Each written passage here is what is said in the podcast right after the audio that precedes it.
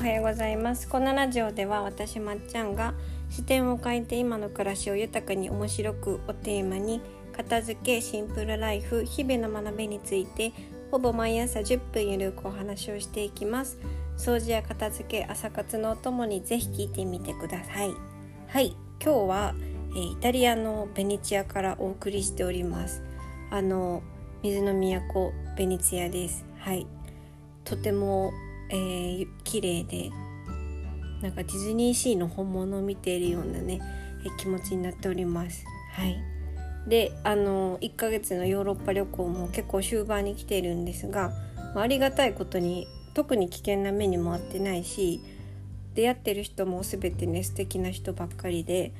一つ一つの出会いがねすごく、えー、面白くって心がほっこりしております。はいまあね、あの気は緩めずに特にベネツィアは観光のねなんだ主のところなのでやっぱ人混みがあると危ないなって思うことはあるのでちょっと気を引き締めながらね、えー、旅を続けております。はい、それでですねなんかこう結構インスタとかこうやってポッドキャストで旅はいいよ旅行は楽しいよみたいな話をしているんですけれどもあのその中でもね旅行の中でもあの失敗談みたいなことはたくさんあるんですよ。面白失敗談みたいな。そう。なのでまあ それをわざわざ話すのもどうかなと思うんですけど、まあ、旅行だからこういう失敗もあるよみたいなこともね今日はちょっとお話ししようかなと思います。はい、で最初の小話はちょっとそれの紹介なんですけれども例えばあのトイレにね入った時に結構海外に行くとトイレそれぞれ流し方が違ったりしてどのボタンを押していいのかとかいつもねあの謎解きみたいな感じになるんですよ。トイレもそうですしシャワーのお湯の出し方もそうなので時々お湯が出なかったりとか時々トイレが流せなかったりとかあの時々トイレの鍵が閉まらなかったりとかそうあの結構ねあの スリルがあるんですけど そうなんかトイレのねドアを押さえながらあの頑張ったりとか時にはトイレの水を流すところが分からなくってこの間はねあのとりあえず紐があったんで紐を引っ張ったら店員さんが「大丈夫!」って飛んできて「あこれ店員さんを呼ぶ紐だったんだ」みたいなこととかね結構ねあるんですよ失敗が。そうでもまああの笑い話になるかなと思ってあのそうあの まあちっちゃいちっちゃい失敗と捉えて次の次次に生かそうみたいな感じで終わるのでいつもそうなんか失敗を失敗と捉えてないから面白かったで終わるのかなと思います。はい、あとはあのパスタのねイカスミ事件ですよね。イカスミを歯にくっつけたままあのお会計お願いしますって言ったりとか今日もねイカスミパスタ食べてトイレどこですか?」ってお兄さんに聞いたら「あのトイレあっちだよ」って言われてトイレに行って歯を見たらまたイカスミがついてたりとか。あとねあのフランスでモン・サン・ミシェルね。あの有名な水の中にあるモン・サン・ミシェル。すごい綺麗なところじゃないですか。あそこに行こうとして近くのねあの町のところに泊まったんですよ。そしたらねあのコロナだからコロナ禍になってからバスでモン・サン・ミシェルに行けるやつがなくなったよって言われてあバスで行けないってなってでもこの時間からだったらその主要な都市から行ってモン・サン・ミシェルに行くっていう選択も取れないしどうしようってなってそしたらなんか自転車で行けるよって言われたんですよ。そう。でも今の時間だからだったら暗くなるから危ないから行けないよって言われてそう。でも次の日はねもう昼からその町を離れなきゃいけない時だったからじゃあ次の日の早朝から行こうと思ってそうあのでもね危険だったらダメなのでホステルの人に危険かどうかを確認したらそういうなんかスリに遭うとか人に襲われるとかそういう危険性はないよって言われたからじゃあ朝早朝ね自転車を借りに行ってあのー、朝早く出ていこうかなみたいな計画をしたりとかしたんですよ。そうでまあ結局ね自転車は前日に借りて結構な早朝から行ったんですけどあのまあね23時間ぐらい 漕いだんですよね。そうしかも自転車のねライトがつかないっていうね事件が起きてそうで思ってるよりヨーロッパの朝フランスの朝ってめちゃくちゃ暗いんですよね。そう日本みたいに日が出る時間が遅くってもう朝日を拝みながら最初暗闇の中ね、あの、自転車で漕いでなんかあぜ道みたいなところだったから一歩間違えるとね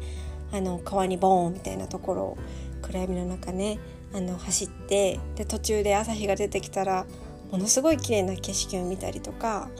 そう結構、まあ、失敗というか計画通りじゃないけれども結果良かったみたいなことってやっぱり結構あるんですよね。そう。でそのモン・サン・ミシェルに行くまでに結局ね道迷ったりとか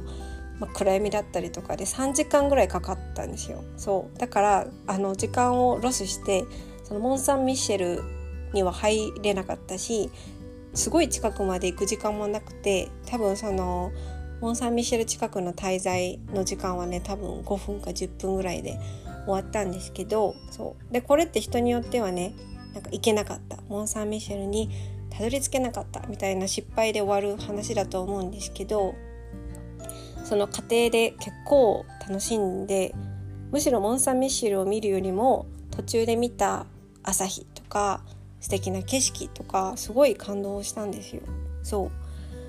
でそれであのー、やっぱ結果とか目的とかそこだけに着目するんじゃなくて今この瞬間みたいな過程にすごい着目すると人生って楽しいんだなってちょっとこの旅行を通して思ったのであの今日のタイトルはですねもう結構中盤になっちゃいましたけど今日のタイトルはあの今にスポットライトを当てるっていうことなんですよ。そう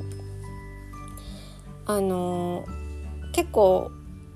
言うじゃないですか。今この瞬間に着目すると人生って楽しいよみたいな。なんかパワーオブナウパワーオブナウっていう本も私読んだんですけど、まあ、今に今この瞬間に不安とか恐怖っていうものがあることはよっぽどないと。そう。なんか目の前に本当に怖い人がいてなんか襲われる直前みたいな感じの環境にいない限り今この瞬間に不安とか恐怖っていうものがあることってそんなにないみたいな。結構不安とか恐怖とかそういった負の感情っていうのは大体過去にあったりとか未来への不安があったりとか今この瞬間にない時がほとんどだから今に着目するといいよってよく聞くけれどもなんかそのことを今回旅行で身をもって感じたというかやっぱ今この瞬間を楽しむ今この瞬間の感情になんか着目するとけなんか失敗とかなんだ達成できなかったみたいな感覚ってあんまりないんだなって思ったんですよ。今回のその失敗談みたいな 面白い失敗談だって人によってはすごい失敗じゃないですか。モン・サン・ミシェルに入れなかった。たどり着けなかった。とかそう。あのー、目的を達成できなかった。みたいな考え方だと多分失敗になると思うんですけどそうじゃなくてそのうん家庭に至るまでの一瞬一瞬をすごく楽しんだしその時に得た感情みたいなものはすごく、えー、特別だったので結果失敗じゃないみたいな感じなんですよね。そう。それであの、私前読んだアドラー心理学に書いてあったあの、なんて書いてあったかな。ダンスをするように生きるって書いてあったかな。その言葉すごい印象に残ってて確かねメモったんですよ。ちょっと待ってくださいね。えっとねそのアドラー心理学に書いてあったのが人生とは今この瞬間をくるくるダンスするように生きる。連続する節理刹那なので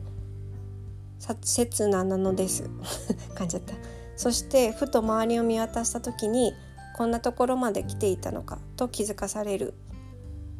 って書いてあったんですよ。そう。すいませんね。ちょっと噛んじゃったんですけど。なんか結構ね目標を立てたり計画をして達成するっていうことは比較的私たち日本人は得意だと思うんですよ。計画すること得意だから。で私もその目標を立ててそれに向けて頑張るっていうのは結構学生時代にやってきたし部活でもやることだと思うんですけどなんか今この瞬間もくるくるダンスするように生きるみたいな今この瞬間に全力を注いで楽しむみたいな感覚って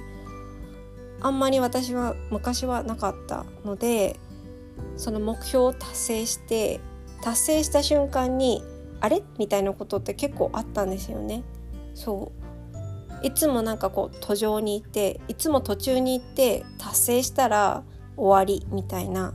そういうことの繰り返しだったんですけどそうじゃなくて今この瞬間に強烈なスポットライトを当てて今この瞬間が、えー、人生の最大のこうなんだ？メインパートみたいな考え方をすると結構毎日がスペシャルというか そうなんか竹内まりやの歌の題名みたいになりましたけどあの家庭があって途上があって特別な日があるんじゃなくて今本当にこの瞬間がスポットライトを当てる日みたいなステージの上みたいな感覚で生きるとすごく毎日がスペシャルになるなって思ったので今日はこのお話をしました。というわけで今日の、え、タイトルはですね「今にスポットライトを当てる」でした。はいあのジョブズも言ってましたよね人生をなんか線で考えるじゃなくて点で考えるといいよみたいなことを言ってましたよね。そうあの実際に何て発言してたかはちょっと覚えてないんですけどやっぱ線で考えるとスタート地点があって終点があるってなりますけど点点がつながってやっぱ線ってなるって人生は考えるとその点をね一つずつこう全力で作っていくっていう、うん、感じになるんじゃないかなと思います。はいなんか昔の私みたいに目標を立ててそれまでの過程は、えー、いつも途中でその結果を、うん、達成することが目的になってると結果を達成した後にあれってなることがあるしその結果を出す日だけ、えー、人生のこのスポットライトを当たっているっていうニュアンスになって家庭はどうなのってなっちゃうと思うのでそうその家庭の一日一日もちゃんとスポットライトを当ててあげて毎日がスペシャルになるといいなって思います。はいというわけで今日のねテーマは「今にスポットライトを当てる」でした。はいではここまで聞いてくださってありがとうございました。皆さんも一日をね豊かにスポットライトをガンガンに当ててお過ごしください。ではまた次回のポッドキャストでお会いしましょう。